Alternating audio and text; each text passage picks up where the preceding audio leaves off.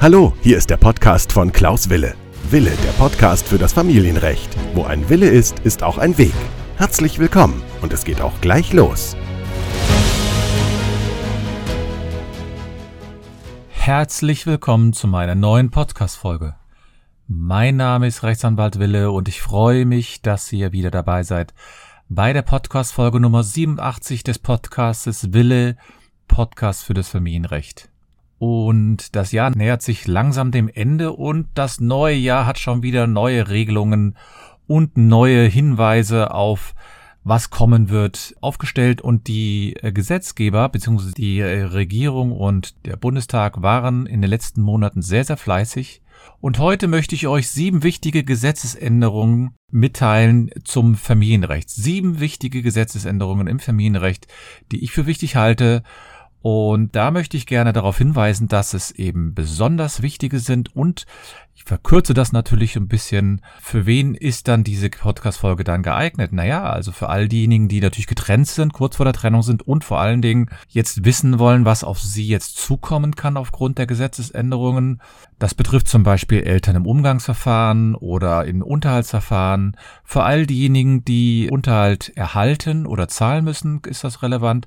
Also es ist für diejenigen relevant, die irgendwie mit dem Familienrecht jetzt Kontakt haben, Kontakt haben müssen, gezwungen werden, damit Kontakt zu haben. Für Sie möchte ich heute diese Podcast-Folge veröffentlichen. Es geht also um sieben wichtige Gesetzesänderungen im Familienrecht im Jahre 2022. Und ich habe ja eine Facebook-Gruppe Familienrecht Neue Wege gehen und da habe ich schon die eine oder andere Veränderung etwas ausführlicher erörtert und da seid ihr herzlich eingeladen, auch Mitglied zu werden, auch mit mir darüber zu sprechen oder in meinen Live-Sessions, die auch wieder kommen werden, darüber zu diskutieren, zu sprechen, ob die eine oder andere Gesetzesänderung wirklich so eine Änderung sind oder ob sie nicht nur auf dem Papier stehen.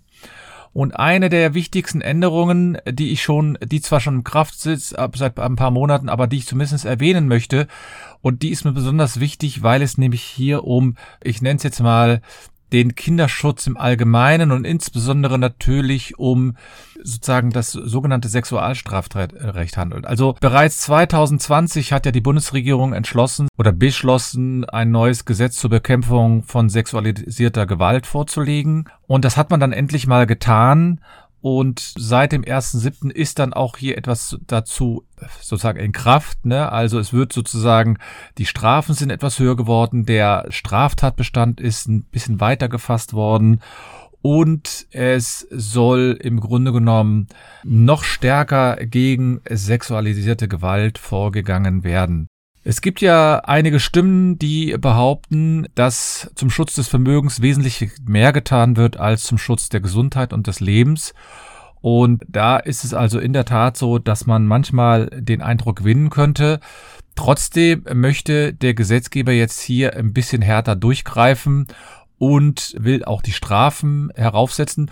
Und das Ganze wirkt sich natürlich insofern auch auf das Familienrecht aus, weil damit dann auch das Gewaltschutzgesetz hier, ich sage mal, betroffen ist. Zum Beispiel beim Gewaltschutzgesetz ist es so, wenn man gegen eine Schutzanordnung oder einen bestätigten Vergleich verstößt, dann kann das jetzt mittlerweile mit einer Freiheitsstrafe von bis zu zwei Jahren bedroht sein und vorher war es nur ein Jahr.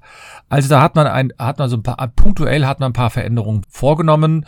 Man hätte wahrscheinlich noch ein bisschen strenger werden können, gerade was mit Sexualstraftaten ist. Finde ich, dürfte der Gesetzgeber überhaupt keine Gnade zeigen. Aber letztlich geht es dann doch ein bisschen in die richtige Richtung. Ich bin jetzt aber auch kein Strafrechtler, aber ich finde es trotzdem so eine wichtige Veränderung, dass gerade im Strafrecht im Hinblick auf der sexualisierten Gewalt gegen Kinder dann endlich was getan wird. Und das halte ich für eine der wichtigsten Veränderungen, die jetzt schon seit ein paar Monaten in Kraft tritt. Aber jetzt zum Beispiel die Änderung im Gewaltschutzgesetz, die wird jetzt, ist jetzt seit dem 1.10. in Kraft. Und es ist aus meiner Sicht unwahrscheinlich wichtig, dass da noch mehr getan wird. Insbesondere, dass man die Kinder noch mehr schützt. Und wenn man jemanden erwischt, dass dann die Strafen wesentlich stärker sind als bisher. Es gibt ja zum Beispiel Fälle, in denen sind einige berühmte Sportler ähm, haben irgendwelche Bilder verschickt und ähm, sind dann mit noch einer Bewährungsstrafe herausgekommen. Da muss ich zugeben, habe ich dann doch wenig Verständnis für. Auch wenn ich kein Strafrechtler bin, finde ich, muss der Gesetzgeber da hier oder auch die Rechtsprechung muss dann in diesen Fällen wesentlich härter sein. Aber so ist es eben. Gesetze sind dazu da, da angewandt zu werden. Der Gesetzgeber muss den Rahmen schaffen und der hat das hier in diesem Fall getan und wir hoffen mal, dass die Richter das dann auch in diesen Fällen weiter durchsetzen. Und in den nächsten Minuten erhalten Sie einen weiteren Überblick natürlich über die Veränderung des Jahres 2022. Und ich bin ja Fachanwalt für Familienrecht jetzt schon seit ah, ich weiß gar nicht wie lange, aber auf jeden Fall bin ich seit über 20 Jahren Rechtsanwalt und aus eigener Erfahrung bin ich selbst davon überzeugt, dass es eben nicht immer sinnvoll ist, nur im Internet nachzuschauen, denn im Internet stehen nicht nur die richtigen Antworten und es ist meines Erachtens auch viel notwendiger, wenn man sich hier dann direkt an jemanden wendet, der das kennt und ich versuche jetzt hier in diesen Fällen die weiteren sechs Änderungen im Familienrecht euch näher zu bringen. Eine wichtige Änderung, die aber nur eine geringfügige Änderung sein wird, ist die Veränderung äh, der Düsseldorfer Tabelle. Die Düsseldorfer Tabelle ist ja quasi der Ausgangspunkt für Unterhalt, für die gesamten Unterhaltsregelungen, für alles, was mit Unterhalt zu tun hat. Und da ist es also so, dass ihr meines Erachtens ja, ich nenne es jetzt mal, ja, die wichtigsten Veränderungen natürlich durch andere Medien auch mitgeteilt bekommt. Ja, also es ist zum Beispiel so, die Düsseldorfer Tabelle verändert sich wie immer eigentlich. Die Düsseldorfer Tabelle 2021 ist ja jetzt noch nicht mal zwölf Jahre alt und die wird jetzt wieder geringfügigen Änderungen unterworfen werden. Zumindest von den Summen her sind es nur wenige Beträge, wo der, wie der Mindestunterhalt angepasst wird. Ja, es sind im Grunde um drei, vier Euro die in der untersten Einkommensgruppe verändert werden. Aber das ist nicht die entscheidende Veränderung sondern es gibt noch eine wesentliche Veränderung, gerade für die Einkommensbeträge, die ein höheres Einkommen von 5.100 Euro betreffen. Denn bisher endete die Düsseldorfer Tabelle bei einem Einkommen von 5.100 Euro und alles, was darüber hinausgehend war, war ein bisschen schwierig herauszufinden, wie man das am besten beziffern soll. Und jetzt wird die Düsseldorfer Tabelle sogar bis zu einem Einkommensbetrag von 11.000 Euro festgesetzt. Das heißt, es werden nochmal fünf weitere Einkommensgruppen hinzugefügt. Und jetzt kann es also bei sehr guten Einkommensverhältnissen dazu kommen, dass man für ein Kind bis zu 200 Prozent des Mindestunterhalts schuldet oder auf der anderen Seite bekommt. Das ist erleichtert natürlich die Arbeit zumindest für den normalen Bürger, denn er kann einfach in die Tabelle schauen, muss nicht mehr zum Jugendamt gehen und auch vielleicht nicht mehr zum Rechtsanwalt. Und zum anderen ist es natürlich so, damit ist auch ein bisschen festgeschrieben, dass natürlich wer mehr verdient, dass er dann auch mehr Unterhalt zahlen muss. Es gibt dann noch so zwei, drei kleinere Veränderungen, die aber eher die Juristen betreffen. Zum Beispiel der pauschale Fahrtkostenbetrag, der wird ein bisschen angehoben auf 42 Cent pro Kilometer, aber das ist im Grunde genommen eigentlich eher für die Juristen relevant. Für mich als jemand, für den wichtig ist, dass ihr informiert seid, dass ihr hier die Düsseldorfer Tabelle wirklich selbstständig lesen könnt. Ich hatte ja schon mal eine Podcast-Folge zur Tabelle veröffentlicht und da möchte ich gerne euch auch nochmal drauf verweisen und auf der anderen Seite jetzt auch sagen, es gibt ein bisschen mehr Unterhalt, nicht viel, drei, vier Euro sind es im Grunde genommen und die Düsseldorfer Tabelle, die 2022 gelten soll, die wird aller Voraussicht nach in den nächsten Tagen veröffentlicht, aber ich wollte schon mal vorab darauf hinweisen. Ja, dann ist es so, ich bekomme natürlich häufig ähm, im Rahmen meiner Beratungen im Umgangs- und Sorgerecht immer so die Frage, ja, wie sieht das denn aus mit dem Anhörungsrecht der Kinder? Und da hat sich jetzt etwas sehr äh, Entscheidendes getan, nämlich es gibt einen neuen Paragraphen 159 vom FG. Und jetzt ist es so, dass die, das Gericht regelmäßig, also grundsätzlich muss man sagen, das Kind persönlich anzuhören hat und sich einen persönlichen Eindruck von ihm verschaffen muss. Und von der persönlichen Anhörung ist es sozusagen jetzt nur noch abzusehen, wenn es bestimmte Gründe gibt. Also nur ganz, ganz seltene Gründe sind das. Und früher gab es immer noch eine Differenzierung von dem Alter zwischen äh, über und unter 14 Jahre. Diese Regelung entfällt. Und deswegen hat sich jetzt das Gericht in allen Verfahren einen persönlichen Eindruck zu verschaffen, wenn das Kind in der Lage ist, seinen Willen kundzutun und nur bei bestimmten Angelegenheiten, zum Beispiel bei Gefahr im Verzug, oder wenn man wirklich weiß, dass das Kind offensichtlich nicht in der Lage ist, seinen Willen äh, irgendwie preiszugeben, dann soll man davon absehen. Aber es ist also so, dass die Gerichte jetzt sagen, ja, äh, können jetzt nicht mehr sagen, wir, wir sehen davon ab, sondern es muss jetzt immer da sozusagen das Kind angehört werden. Und das halte ich natürlich auch für eine wichtige Regelung. Es wäre natürlich auch schön, wenn die Gerichte dann, dann auch auf den Kindeswillen mehr hören und mehr, ja, das auch äh, vermerken, denn es ist ja so, dass wir im Familienrecht häufig äh, hören, ja, also das Kind hat zwar was ausgesagt, aber der Wille des Kindes wird hier nicht berücksichtigt. Die Gerichte sind natürlich in solchen Fällen auch immer in einer gewissen Zwickmühle. Auf der einen Seite sagen sie sich natürlich, ja, wir müssen das Kind anhören, aber auf der anderen Seite haben sie manchmal das Erlebnis, dass die Eltern, das heißt der kinderbetreuende Elternteil, der beeinflusst dann das Kind auch sehr. Und das ist natürlich schwierig, dann so die richtige Gratwanderung zu finden. Und wenn das Gericht aber jetzt von der persönlichen Anhörung absieht, ja, dann muss das auch ausdrücklich in der Entscheidung begründet werden. Das war schon vorher so. Und das halte ich natürlich auch für wichtig, denn das Kind, meine ich, also viele Kinder wollen schon etwas dazu sagen. Ich habe schon viele Verfahren gehabt, in denen die Kinder ausdrücklich was sagen wollten, ihre Meinung kundtun wollten. Und dann wäre es natürlich auch hilfreich, wenn die Kinder dann auch in ihrer, ich nenne es jetzt mal, in ihrer Meinungskundgebung, wenn sie wirklich frei ist, dass sie dann auch da wirklich ordnungsgemäß angehört werden und auch wirklich kindgerecht angehört werden und schließlich, dass der Wille dann auch sich in den Urteilen dann auch wiederfindet. Was bringt es, wenn ein Kind etwas sagt und später sagt das Gericht, ach naja, das hat Kind hat was gesagt, aber was interessiert mich das? Andererseits muss man wissen, es gibt einige Gerichte und einige Länder, in denen ist das nicht der Fall. Ich hatte zum Beispiel jetzt neulich einen Fall aus Spanien vorliegen. Da ging es um das Sorgerecht und da ist es, sind die Kinder gar nicht angehört worden. Das ist, ist wohl dort nicht üblich. Ja, die dritte Änderung, die betrifft im Grunde genommen nur mittelbar, ich sage mal, Sie als äh, Betroffene, aber sie betrifft sie dann schon, weil es nämlich um die Qualifikation des Verfahrensbeistandes geht.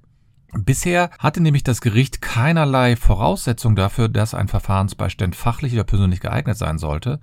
Und das ändert sich. Es gibt nämlich einen neuen Paragraphen, 158a heißt der im Familiengesetz. Und diese Regelung tritt aber erst ab dem 01.01.2022 in Kraft. Und da hat jetzt der Gesetzgeber verlangt, oder nicht hat verlangt, sondern er verlangt jetzt, dass die Verfahrensbestände sowohl fachlich als auch persönlich geeignet sein sollen. Fachlich heißt, die müssen bestimmte Grundkenntnisse haben im Familienrecht, in der Psychologie und in Gesprächstechniken mit, äh, wie führt man Gespräche mit den Kindern. Und auf der anderen Seite haben sie dann auch noch persönlich müssen sie geeignet sein. Vielleicht noch bei der fachlichen Eignung, das müssen sie nachweisen durch, ähm, durch Zusatzqualifikationen zum Beispiel oder durch eine entsprechende Berufsqualifikation. Und dann haben sie noch die Verpflichtung, im Gegensatz zu Richtern zum Beispiel, haben sie eine Verpflichtung, regelmäßig fortzubilden. Und zwar mindestens alle zwei Jahre müssen sie sich fortbilden. Hierzu, also ich bin ja Fachanwalt für Familienrecht und wir bilden uns jedes Jahr fort. Das heißt, wir sind sogar verpflichtet per Gesetz, uns jedes Jahr mindestens 15 Stunden fortzubilden, wobei ich jetzt schon sagen kann, ich komme immer auf mindestens äh, 20 oder 30 Stunden Fortbildung, weil ich mich dann auch persönlich fortbilde. Ich lese dann die Zeitschriften, ich besuche Seminare, ich halte Seminare, ich schreibe selbst Artikel. Also ist natürlich schon so wichtig, aber ob man nun eine Pflicht daraus machen sollte, das finde ich schwierig weil was habe ich davon, wenn jemand eine, sich fortbildet, aber dann gar nicht richtig dabei ist. Das kann man aber auch nicht erzwingen. Aber es ist zumindest gut, dass die jetzt eine gewisse Fortbildungspflicht haben. Und dann ähm, sollen die Verfahrensbeistände auch, ich nenne es jetzt mal, äh, persönlich geeignet heißt es dann, äh, sein. Und das heißt, die müssen unvoreingenommen sein, unabhängig sollen sie die Rechte, Interessen wahrnehmen. Und ausdrücklich aufgenommen wurde aber, dass Personen, die wegen eines Sexualstrafdelikts verurteilt worden sind. Das, das sollen Personen sein, die nicht geeignet sind.